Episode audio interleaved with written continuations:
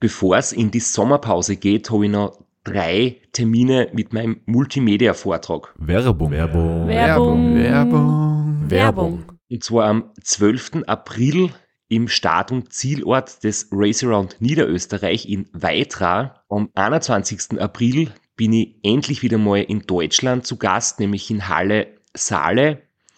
Und nach fünf Jahren Pause bin ich am 25.05. wieder in Kärnten. Und zwar in der Artbox in St. Gertraud bei Franschach. Es gibt ein paar Highlights vom Race Across America, Einblicke in meinen 24-Stunden-Rekord und natürlich ganz viel Anekdoten, teilweise auch sehr lustige, aus meinen beiden Teilnahmen beim Transcontinental Race. Wir haben sicher auch Zeit zum Plaudern, zum ein bisschen Fachsimpeln und gemeinsam einen schönen Abend zu genießen. Ihr findet alle Infos, alle Termine auf meiner Website auf www.christophstrasser.at. Dort gibt's auch die Links und die Möglichkeit, Tickets zu kaufen. Bis bald. Werbung. Werbung. Werbung. Werbung. Werbung Ende. Für die Crew am spannendsten ist es eigentlich von dem Moment, wo man dich als Radlfahrer nach einer langen Schlafpause aufs Radl setzt, bis zu dem Moment, wo du wirklich wach bist. Ja, schau, Viere. Ja. Wo fahren wir hin heute? Wo hast du gedacht gestern, dass wir die Schlafpause machen?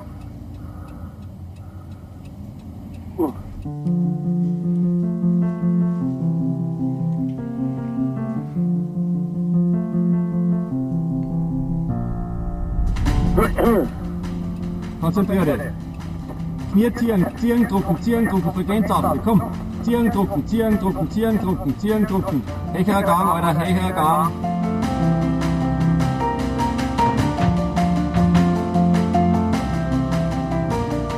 Sag mal, was, was glaubt, dass wir die Schlafpause machen? Ja, Blumigen. Ja, Blumigen, da fahren wir hin und die Schlafpause hast du gemeint, dass wir in Athens vielleicht machen. Die nächste. Die nächste, genau. Wir sind schon so weit. Am Mittwoch sind wir dort, heute ist Montag. Ja, jetzt kommt, jetzt kommt, jetzt kommt. Ja, passt. Ich bin noch nicht ausgegangen vorher, weil Obi und Hoffi hat irgendwie gleich ausgeschaut. Wer fährt nicht nur die Jetzt der Johnny ist der Fahrer, ich tue navigieren, also ich, der Kobi und der Rainer sitzt hinten.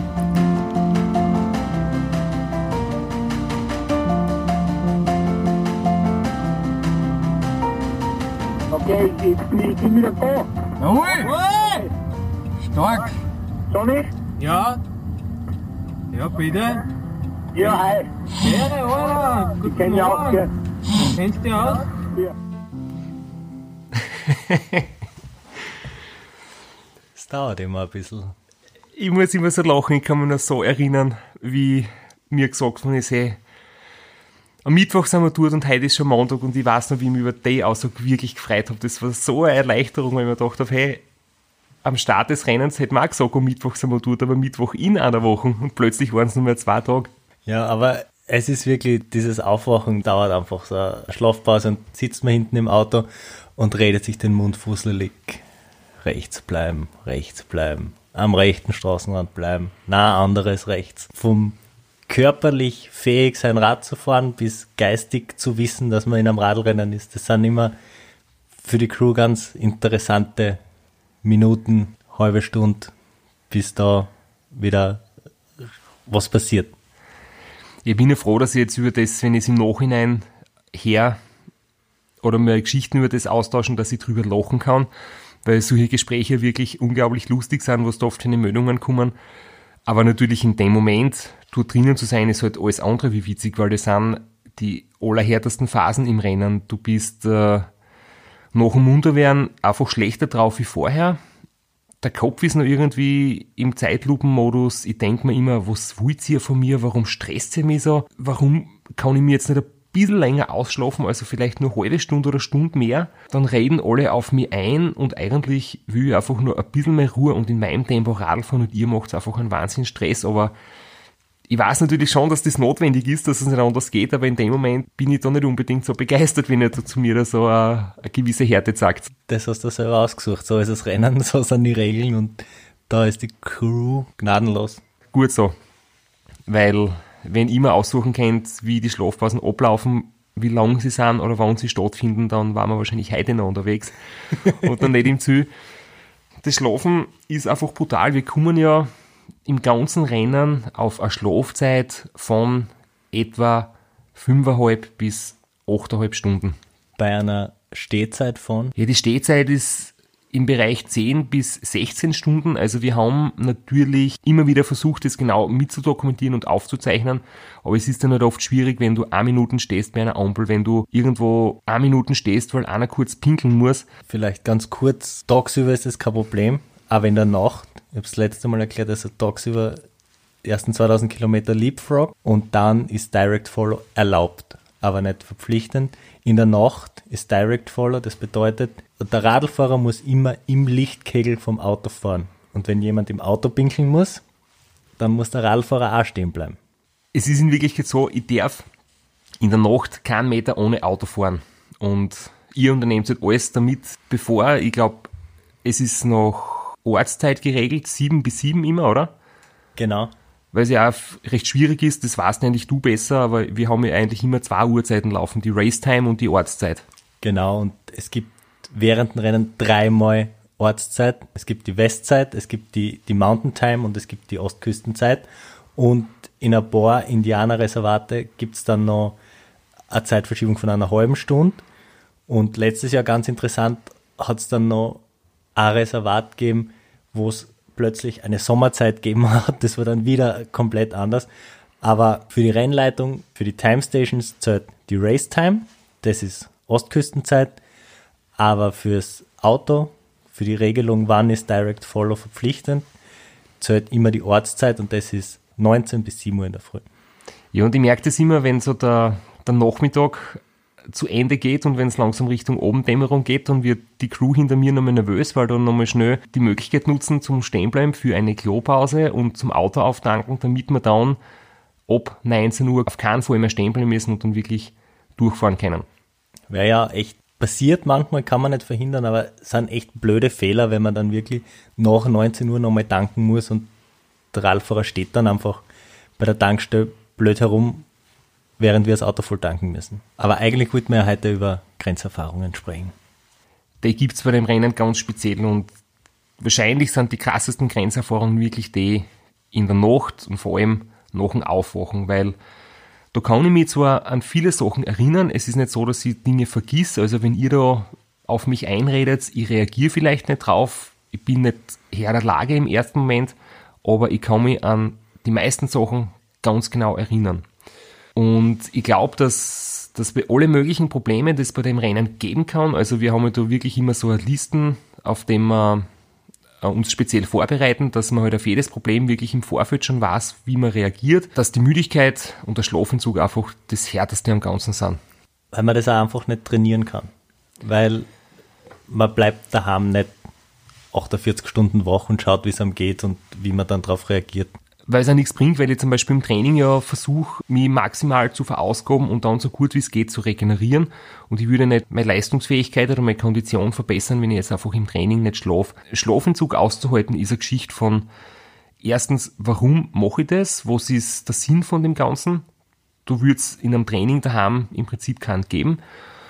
Und Schlafentzug aushalten ist auch was, was mit erstens Erfahrung zu tun hat und zweitens auch noch mit Unterstützung von außen. Das heißt, wie reagiert ihr drauf, wenn ihr seht, mir geht's nicht gut oder meine Körpersprache ist schlecht oder ich gebe keine Antworten mehr, wenn ihr was mit mir fragt. Und da habt ihr eigentlich ein ziemlich gutes Repertoire wieder Ja, auszuholen. es ist, es ist wichtig, in, in solchen Situationen den Athleten sehr gut zu kennen, weil halt jeder anders ist und anders reagiert auf so Schlafsituationen, was bei uns bis zu einem gewissen Grad immer funktioniert und für uns dann im Nachhinein auch immer sehr lustig ist, wenn du Schlafentzug hast und Halluzinationen oder irgendwelche Aussetzer, einfach mitspülen und dir einfach das, das Gefühl zu geben, äh, das, was du uns da gerade erzählst, das ist total, total normal und wir sind jetzt da mittendrin und lassen die einfach in deinem Glauben. Irgendwann kommst du von allein drauf, aber es wäre halt verschwendete Energie und vielleicht wenn wir dir jetzt sagen, na, so ist es nicht, das ist ganz anders und das stimmt gar nicht. Und vielleicht verunsichert dir das dann sogar so sehr, dass du absteigst vom Radl und das, das will ja auch keiner. Und da sagen wir, ja, ja, passt schon, wir machen schon, wir kümmern uns drum. Es ist schon angerufen worden, es ist schon alles organisiert, es kommt gleich jemand, aber vor der Wahl weiter. Beste Geschichte oder eine der besten Geschichten, wenn ich mir zurückerinnere, war, ich bin irgendwann einmal nach drei, vier oder fünf Tagen, ich weiß es nicht mehr, aber die Geschichte weiß ich noch ganz genau, dahin gefahren, nach einer Pause, es ist mir gerade kalt gewesen, ich habe noch ein bisschen Schüttelfrost gehabt, weil das ist auch eins der Dinge, die man erlebt, wenn man munter wird und der Kreislauf noch nicht ganz auf der Höhe ist. Und ich habe mir einfach Sorgen gemacht, wo ist mein Radl? Ich habe mein Radl vergessen und äh, dann ist mir eingefallen, ich habe, glaube ich, gerade irgendwo im Wohnmobil geschlafen und es die einzige Möglichkeit ist, ich muss mein Radl im Wohnmobil vergessen haben. Dann habe ich das meine Betreuer gesagt und die Antwort war dann so, ja, ja, das macht gar nichts, wir haben im Wohnmobil schon angerufen, die bringen da dann die Radl und du kannst da mal weiterfahren. Und in dem Moment war ich einfach glücklich und zufrieden, weil ich gewusst habe, hey, meine Crew versteht mich und die helfen mir. Und wenn ihr in so einer Situation zum Beispiel sagt, hey, du hast gerade einen völligen Blödsinn geredet und du sitzt eh gerade am Radl, was, was, von was fantasierst du da, dann hätte ich das Gefühl, ich bin in einer anderen Welt wie ihr, ihr seid irgendwie, ihr wisst mehr als ich oder ihr seid vielleicht nicht auf meiner Seite. Man hat halt dann in, in, in dem Schlafentzug ganz komische irgendwie Vorstellungen und deswegen ist einfach das Beste, ihr lasst mich im Glauben und ich denke mir so, hey, die verstehen mich, das sind echt gute Leute. Werbung. Werbung. Werbung. Werbung. Werbung. Flo, bist du auch schon so aufgeregt, wenn du an den April denkst? Jedenfalls, äh, wenn du das gleiche meinst wie ich, dann bin ich schon sehr voller freudiger Erwartung. Voriges Jahr haben wir erstmals einen Live-Podcast gehabt und weil das einfach so ein super schöner Abend war, werden wir das wiederholen. Und zwar dieses Mal im Zuge des Neusiedlersee Radmarathons in Mörbisch. Ja, und zwar werden wir uns am Freitag, dem 19.04. im Strandhaus Mörbisch die Ehre geben und mit einem unglaublichen Überraschungsgast äh, einen Live-Podcast aufnehmen. Also allein schon wegen dem Gast bin ich so nervös. Ich hoffe, dass du nicht dich ins Publikum setzt äh, und zuhören willst, aber ich muss sagen, der, der Gast ist wirklich grandios und ich würde sagen, wir hören einfach einmal, was er zu dem Ganzen sagt. Hallo, Johnny Holland hier. Heute stehe ich natürlich wieder am Start beim Neusiedlersee Radmarathon. Immer ein Highlight des Jahres. Nebenbei bin ich auch live beim Podcast beim Neusiedler Radmarathon. Es wird mich natürlich riesig freuen, wenn ihr live dabei seid und dass wir vielleicht kurz über ein paar Höhepunkte aus meiner Karriere reden können. Sehen wir uns dann? Wer die legendäre Stimme noch nicht erkannt hat, das war Johnny Hogerland, legendärer Fahrradprofi und Pensionsbetreiber in Kärnten. Ja, und noch unter anderem dreimaliger Teilnahme oder Finish bei der Tour de France, jetzt auch im, in der Radmarathon-Szene sehr erfolgreich und sehr umtriebig. Und ja, wir freuen uns sehr, dass wir mit ihm äh, den Abend gestalten können. Und natürlich haben wir auch was zu gewinnen. Und zwar gibt es für zwei Personen jeweils ein Ticket und einen Startplatz für entweder Zeitfahren oder Radmarathon. Zeitfahren ist am Samstag, Radmarathon am Sonntag. Das heißt, es sind zwei Tickets, zwei Startplätze und gewinnen tun die, die folgende Frage richtig beantworten. Wie viele Tage ist Johnny Hogerland bei der Tour de France 2011 im rot-weiß gepunkteten Bergtrikot unterwegs gewesen? Schickt uns eine E-Mail an sitzfleisch.christophstrasser.at. Wir freuen uns auf eure Teilnahme, wir freuen uns auf äh, den Live-Podcast im Strandhaus und vor allem auf unsere Teilnahme, weil wir beide haben auch eine Startnummer und werden Samstag beim Zeitfahren dabei sein. Ja, und werden uns wieder mal mit den Besten der Szene messen. Du wahrscheinlich ein bisschen kompetitiver als ich, aber ich freue mich immer wieder, wenn ich mir aufs Zeitfahrrad setzen kann.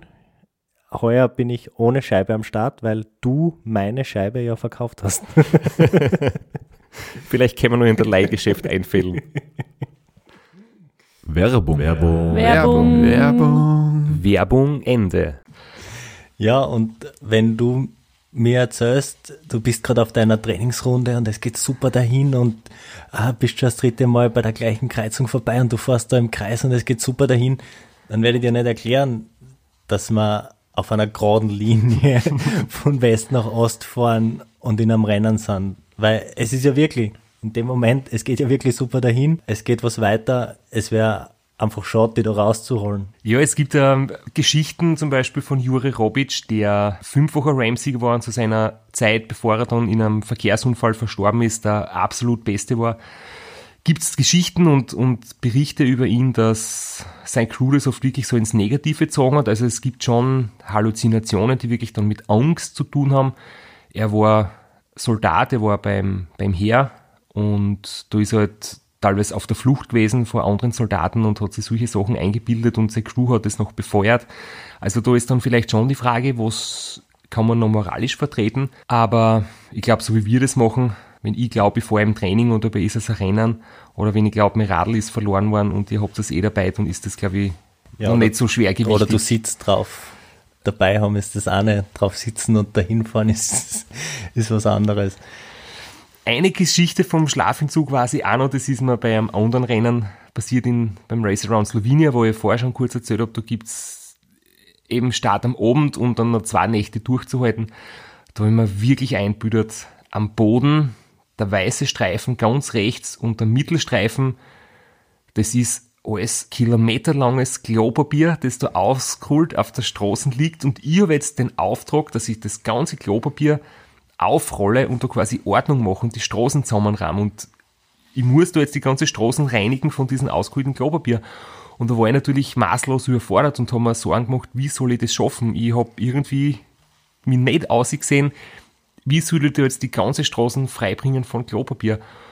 Das war eine Situation, die war schwieriger zu meistern, weil da hat mir niemand irgendwie erklären können, dass das eh passt und, und dass das irgendwie eh alles gut wird.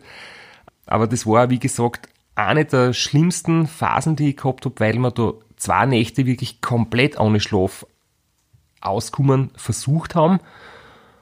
Und das haben wir ja beim Ram jetzt immer geändert, dass wir doch ein bisschen früher die Schlafpause machen, dass so die ganz krassen Müdigkeitserscheinungen gar nicht auftreten. Also es ist wirklich eine Gratwanderung, will nicht, dass, dass das falsch verstanden wird und immer nur lustig ist. Man ist auch im Verkehr unterwegs, man ist auch auf Straßen unterwegs und das rechts bleiben, rechts bleiben, anderes rechts. Man schaut schon auch auf die Sicherheit des Fahrradfahrers und du bist da in unserem Lichtkegel im Pacecar. Das ist alles schon sehr sicher, aber man darf nicht vergessen, dass man auf öffentlichen Straßen unterwegs ist und man darf das nicht nur lustig sehen. Es ist überhaupt nicht lustig. Ich mache es mir oft manchmal lustig, damit ich selber, oder es bleiben mir oft im Nachhinein viele lustige Geschichten hängen und die, die ganz äh, wüden Geschichten blendet man bald aus. Aber natürlich, man muss ja dazu sagen, es gibt beim Race Across America bisher zwei tödliche Unfälle in der mittlerweile 37-jährigen Geschichte des Rennens und beide waren Verkehrsunfälle mit äh, Müdigkeitsursache. Das heißt, du ist Radfahrer einmal im Sekundenschlaf auf die linke Straßenseite gekommen, tagsüber in ein entgegenkommendes Fahrzeug geprallt. Und ein zweites Mal ist was passiert, wo wo man es nicht weiß, weil kein Auto dabei war. Und das ist, sollte nicht passieren. Also wir schauen auch wirklich als Crew immer drauf, in deiner Nähe, in Sichtweite zu sein, um genau sowas so gut wie möglich zu verhindern bei dem Unfall, den du jetzt meinst, war noch ähm, zusätzlich das Problem, dass die Regelung verletzt worden ist, sprich es war schon dunkel und der Radfahrer ist trotzdem ohne Crew unterwegs gewesen und das ist ja eigentlich nicht erlaubt. Und daher war es dann wirklich schwierig, weil ja da wirklich dann die Frage war, warum passiert sowas, wer ist schuld, warum ist die Crew nicht bei ihm oder hat der Radfahrer selbstständig gesagt, er fährt weiter. Also zum Kick ist bei uns die Vertrauensbasis so groß, ich weiß, ich kann in dem Zustand mich aufs Radl setzen, weil ihr passt auf mich auf. Wenn es kritisch wird, würdet ihr mir noch mehr Pause verordnen.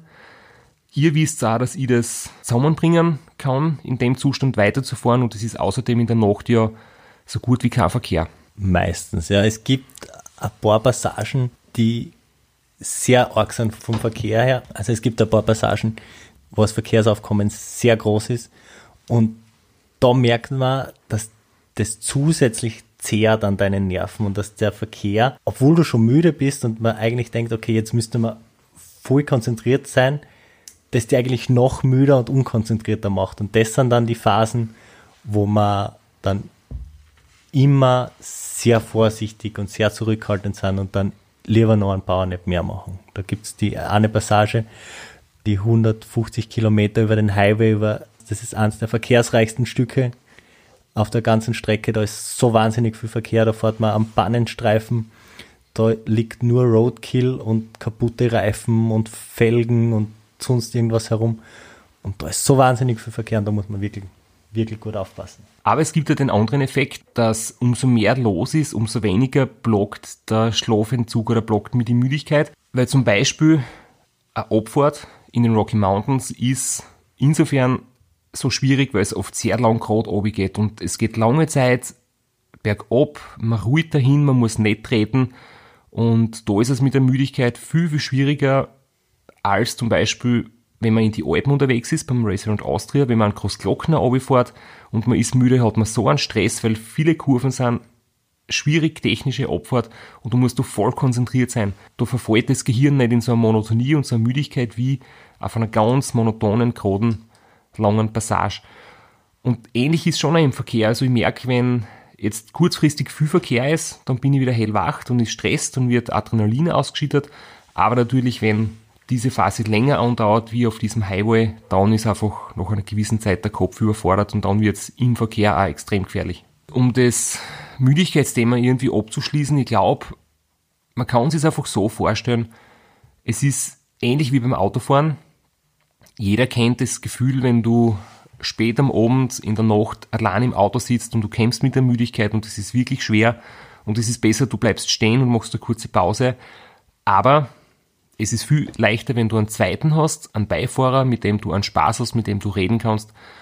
Und zum Kiko wie so ein, ein Beifahrer unter Anführungszeichen, nämlich ein ganzes Auto mit Beifahrer hinter mir und ihr seid immer lustig und haltet mich bei Laune und durch die muss ich auch sagen, Funkgeräte, die es mittlerweile gibt, mit denen du immer eine große Freude hast, wenn du das konfigurieren darfst, wird das Ganze nochmal um einiges erträglicher, weil dann kann man wirklich gut reden. Ja, das ist der, der mentale Aspekt der, der Grenzerfahrungen, die man bei dem Rennen, also ich denke auch, das ist das, das Wichtigere und das, das Schwierigere zu verständlich zu machen, weil wenn ich zurückkomme von einem Ram, dann fragen mich alle, wie schaut sein Hintern aus? Und das wäre dann eigentlich das Körperliche, was man irgendwie viel mehr verständlich machen kann. Das will jeder wissen.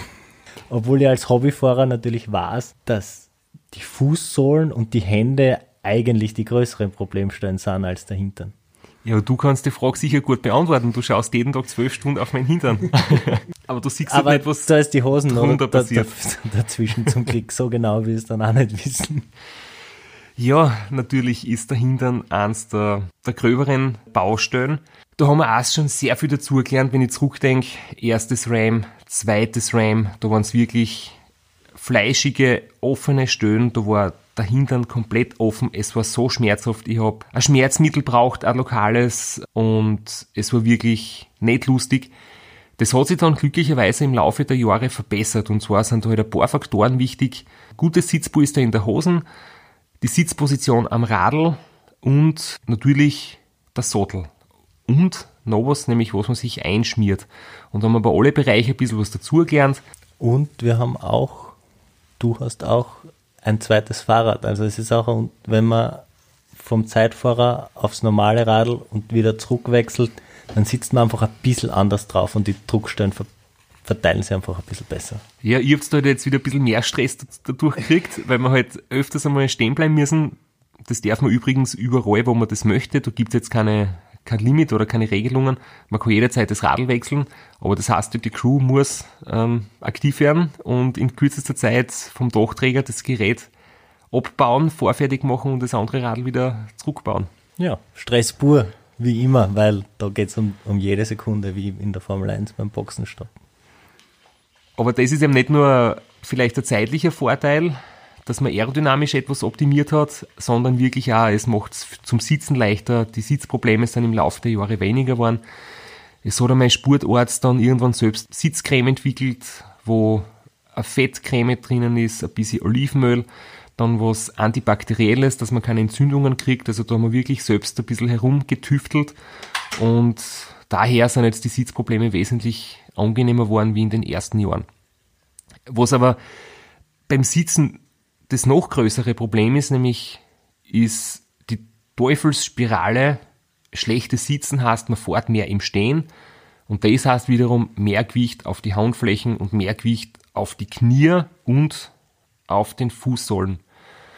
Und die Nervenbahnen, die da halt durchlaufen, das sind wirklich, ja, sensibel und da hat anscheinend jeder Fahrer seine, seine unterschiedlichen Schwächen oder, oder, oder Stärken. Bei mir ist es jetzt so, dass man sehr bald die Finger einschlafen können. Die Straßen ist rau, es vibriert immer der Lenker und mehr im Stehen von hast mehr Druck auf die Handflächen. Andere Fahrer habe ich äh, einmal gefragt, die haben das gleiche bei den Füßen, die haben eingeschlafene Zehen, aber bei den Fingern gar nichts. Das heißt, das ist anscheinend sehr, sehr individuell.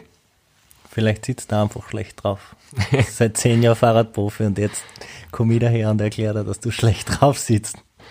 Ja, tatsächlich ist äh, mögliche Ursache immer die Halswirbelsäule. Wenn man zu gestreckt oben sitzt und den Kopf so weit nach hinten tut, dann erklärt dann jeder Physiotherapeut zu Recht, dass sich das auswirkt auf die Nervenbahnen bis in die Fingerspitzen, aber Du mit deinen Kinderradeln, so wie du da drauf kauerst, also zugestreckt sitzt, einmal nicht drauf.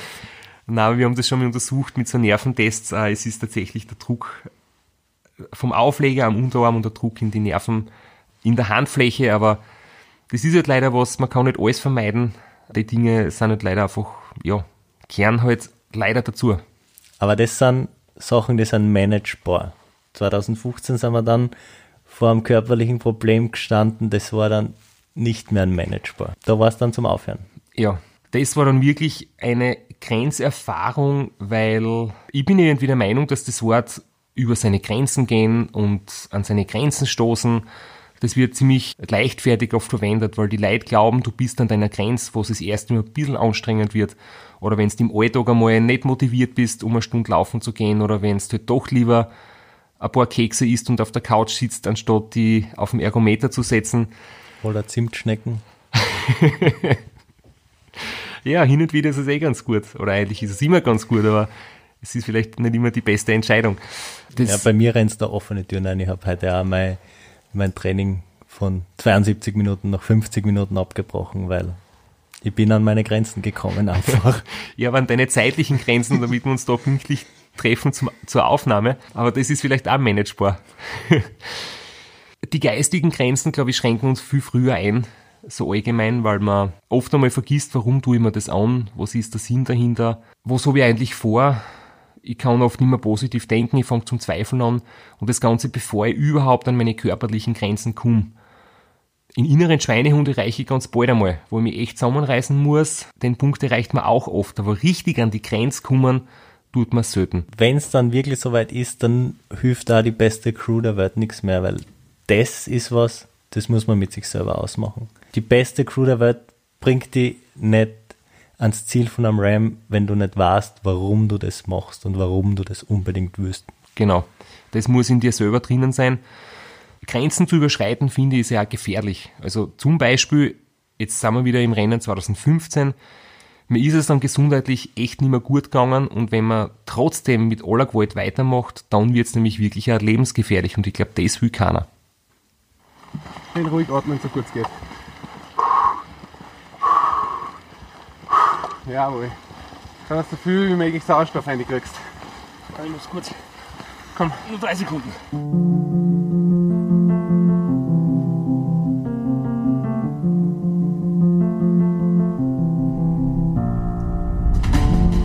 Ja. Sauerstoff in die Lungen pumpen. Ja, genau. Geht alles weiter in die Haxen. Ich kurz vorm Umpuffen, weißt du. Ja. Ja, was kaltes Trinken gut. Sehr gut.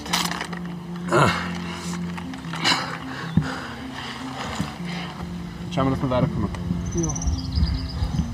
Ich will auch, ich glaube so. Ich weiß, und wir helfen dir dabei.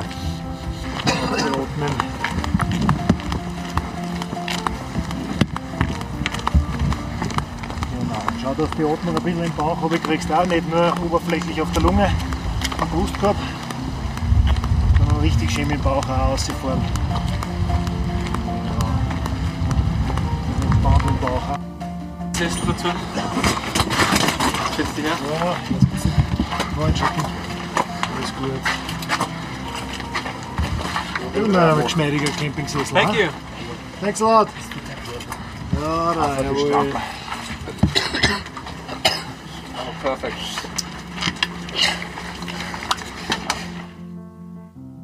Ja, er ist jetzt von, der, von dem Anstieg doch ziemlich erschöpft. Die, die Hitze hat ihm doch sehr mitgenommen und er hat ein bisschen ein, ein Wasser eingelagert. Man sieht das eh, das macht ihm natürlich beim Atmen zu, zu schaffen. Hast du da Sorgen oder was? Oder? Ja, er braucht auf jeden Fall jetzt ein bisschen eine Pause. Gell? Ich möchte schauen, dass er sich ein paar Minuten beruhigt, ja, damit, wir, damit wir sicher die Abfahrt da oder die, die nächsten Meter machen können. Es ist sicher eine Folge von der Höhe, aber das wird sich rasch wieder bessern, sobald wir unten sind.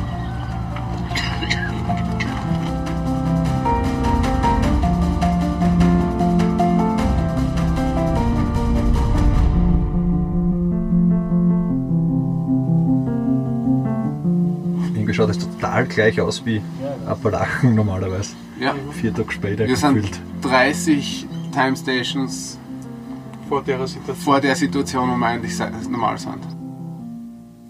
Wie geht's dir, wenn's das hörst?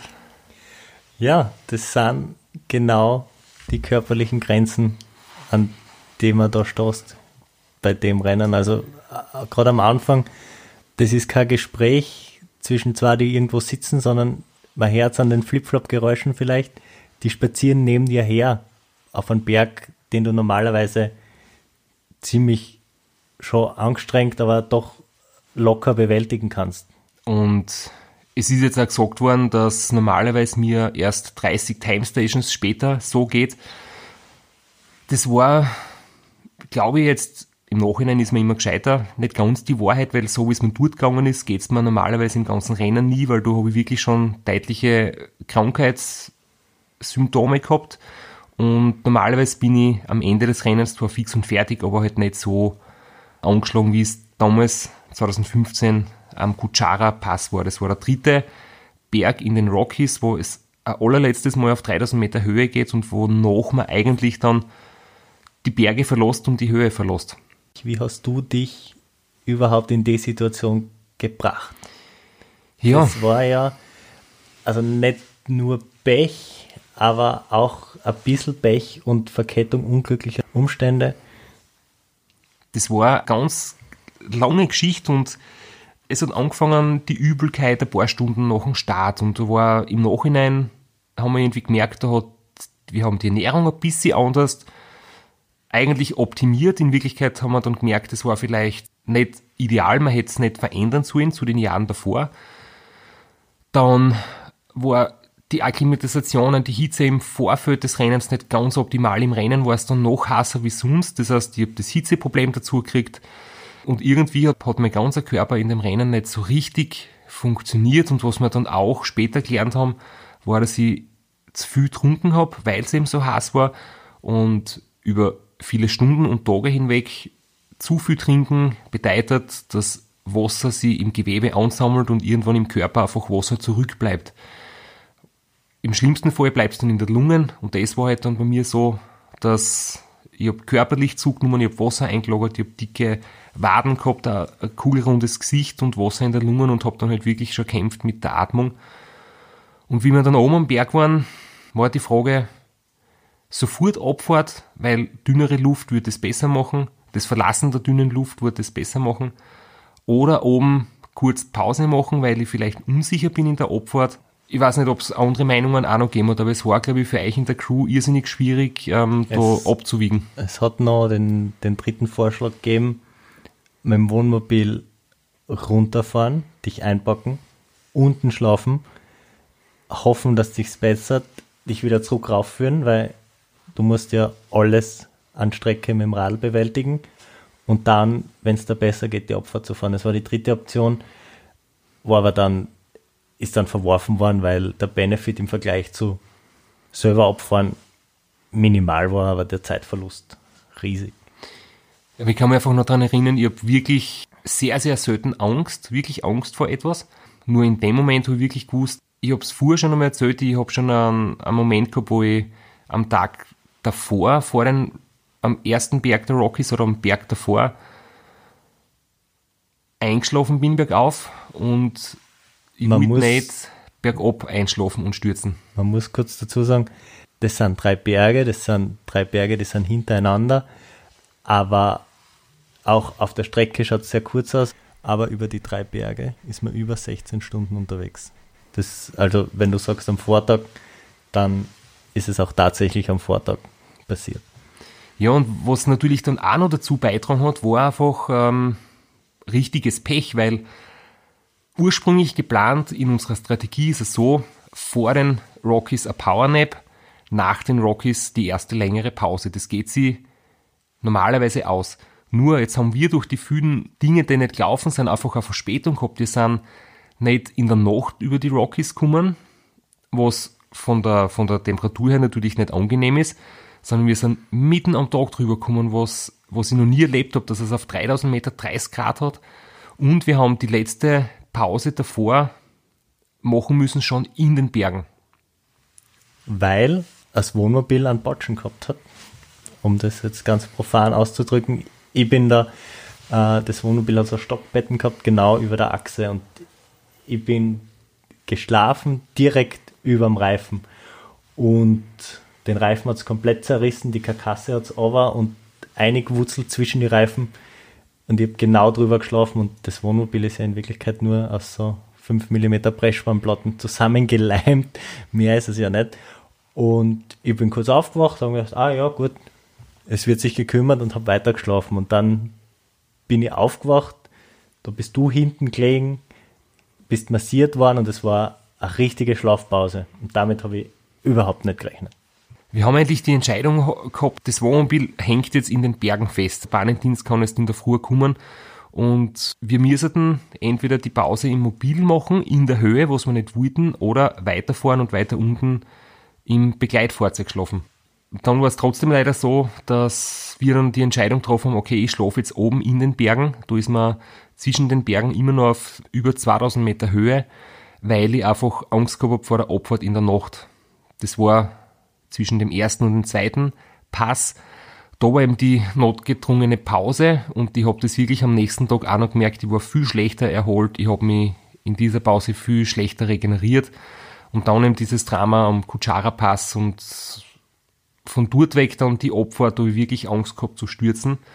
Es ist dann gut gegangen, die Crew hat gut auf mich aufpasst und wie wir unten waren, war dann wirklich die Pause länger angesetzt, waren es deutlich über eineinhalb Stunden. Da ist im Vordergrund gestanden, auskurieren, aufs Rennen jetzt mal vergessen, also auf die Zwischenstände, auf den Rennverlauf einfach nicht achten, sondern mir holen und dann weiterfahren, weil mittlerweile habe ich auch den ersten Platz verloren, der Severin Zotter oder Sevi, wie wir ihn nennen, den du auch kennst, du hast ihn ja schon mal betreut früher. Ehemaliger Arbeitskollege als Fahrradbote, als Fahrradbotenlegende. Und Trainingskollege und guter Freund von mir, wir sind beide aus Graz. Er hat mich in der Zwischenzeit überholt, ist in Führung gelegen, ich war auf Platz zwei, aber es war eigentlich jetzt gerade alles egal. Ich habe gemerkt, ähm, ich bin jetzt an meinen Grenzen oder meine Grenzen haben mich eingeholt, ich bin nicht gesund, ich muss aufpassen, dass ich nicht noch kränker werde mit dem Lungenödem, das sich entwickelt hat und die Pause hätte eigentlich helfen sollen, das Ganze in den Griff zu kriegen. Kurzfristig hat es ja eh geholfen. Also ich hoffe, dass ich es nicht verschreie, aber eigentlich ist Kansas mein Terrain. Flach, geradeaus und ich hoffe, dass ich heute ordentlich aufholen kann.